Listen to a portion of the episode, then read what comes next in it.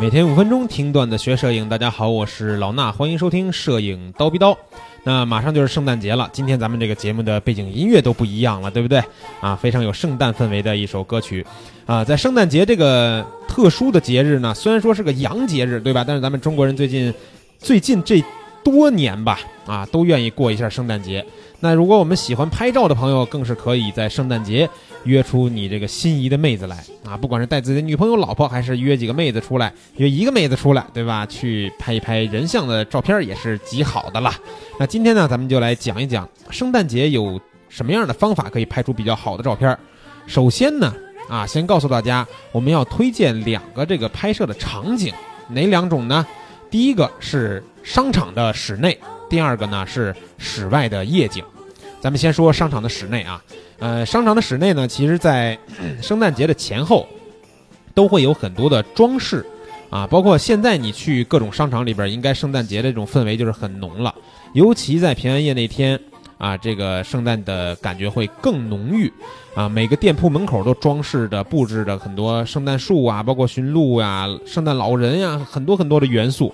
我们都可以结合这些元素去做创作，这些元素啊本来就是颜色很丰富、很鲜艳，对吧？拍起来呢一定很漂亮，而且模特在跟这些元素去互动的时候呢，也不会很尴尬。他最起码可以在圣诞树旁边啊抓一抓树枝呀，对吧？或者是从树后面躲一躲呀，然后包括跟圣诞老人去做一些有意思的互动，都是可以的啊。然后呢，还有一点，我们在商场里边拍摄的时候呢。还可以借助一个东西，就是抓娃娃机。这个东西虽然平时也能拍，但是它跟圣诞的这组照片的氛围会非常的和谐。为什么呢？因为我们通过抓娃娃机的这个。玻璃，我们不要从侧面或者背面去拍摄，我们从这个玻璃透过玻璃去拍摄，对吧？我们让妹子在那儿抓娃娃，然后呢，我们透过这个玻璃拍妹子的脸。那这时候呢，抓娃娃机里边的很多炫彩的小灯光就会被我们虚化掉，然后呢，整个图片看起来就会非常的这个色彩斑斓，而且呢，这个前面还有一个玻璃的前景，让照片看起来更梦幻。啊，不一定它是有特定的圣诞元素，对吧？但是呢，搭配起来是很好看的。而且如果有的商场里边呢。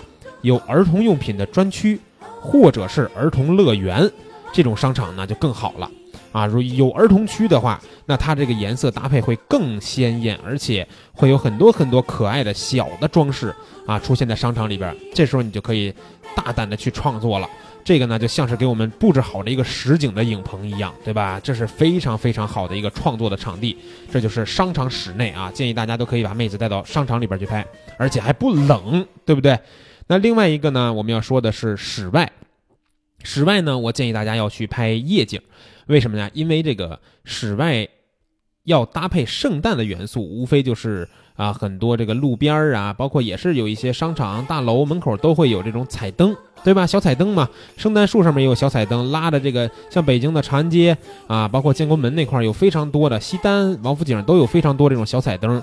可以去拍摄，那这个小彩灯怎么用呢？就是把它放在背景里边，我们用大光圈或者是长焦镜头去把背景里边的小彩灯虚化掉，拍出很漂亮的光斑，对吧？这个小技巧估计大家都懂。但是呢，我要提醒大家，如果你想拍室外夜景的话，可以带着闪灯，但是呢，要少量的补光。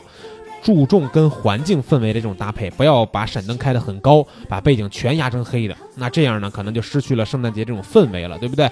啊，闪灯适量补光，注重环境氛围，这是关键的一点。那如果是我们去拍圣诞节这种人像的时候呢，模特的服装也可以注意一些啊，尽量呢穿颜色鲜艳一点的，不要说平时我们是吧，小树林里边拍森系，穿一个白色的长裙就去了。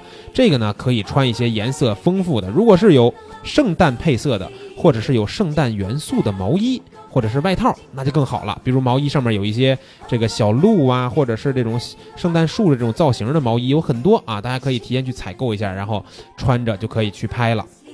那你们呢，也可以准备一点有圣诞元素的这个道具，比如说圣诞帽啊、红色的围巾啊，这些都是可以穿戴的，对吧？穿起来呢，会让模特显得很活泼啊，很有趣、很可爱嘛。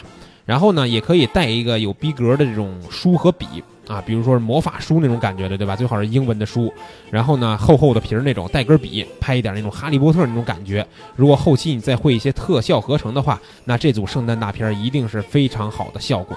啊，手里拿着道具的同时呢，也可以帮助模特去放松，不用让模特傻乎乎的摆出一个姿势来，对吧？圣诞节呢，拍出来的照片一定要有趣而且可爱，这才是圣诞节的整个一个氛围。啊，那今天呢，我们要介绍的这个小技巧和这个室内室外场地的推荐呢，都告诉大家了。最后就是要祝大家啊，圣诞节约拍成功啊，是约拍，不是约。明天早上七点不见不散。make it's very bright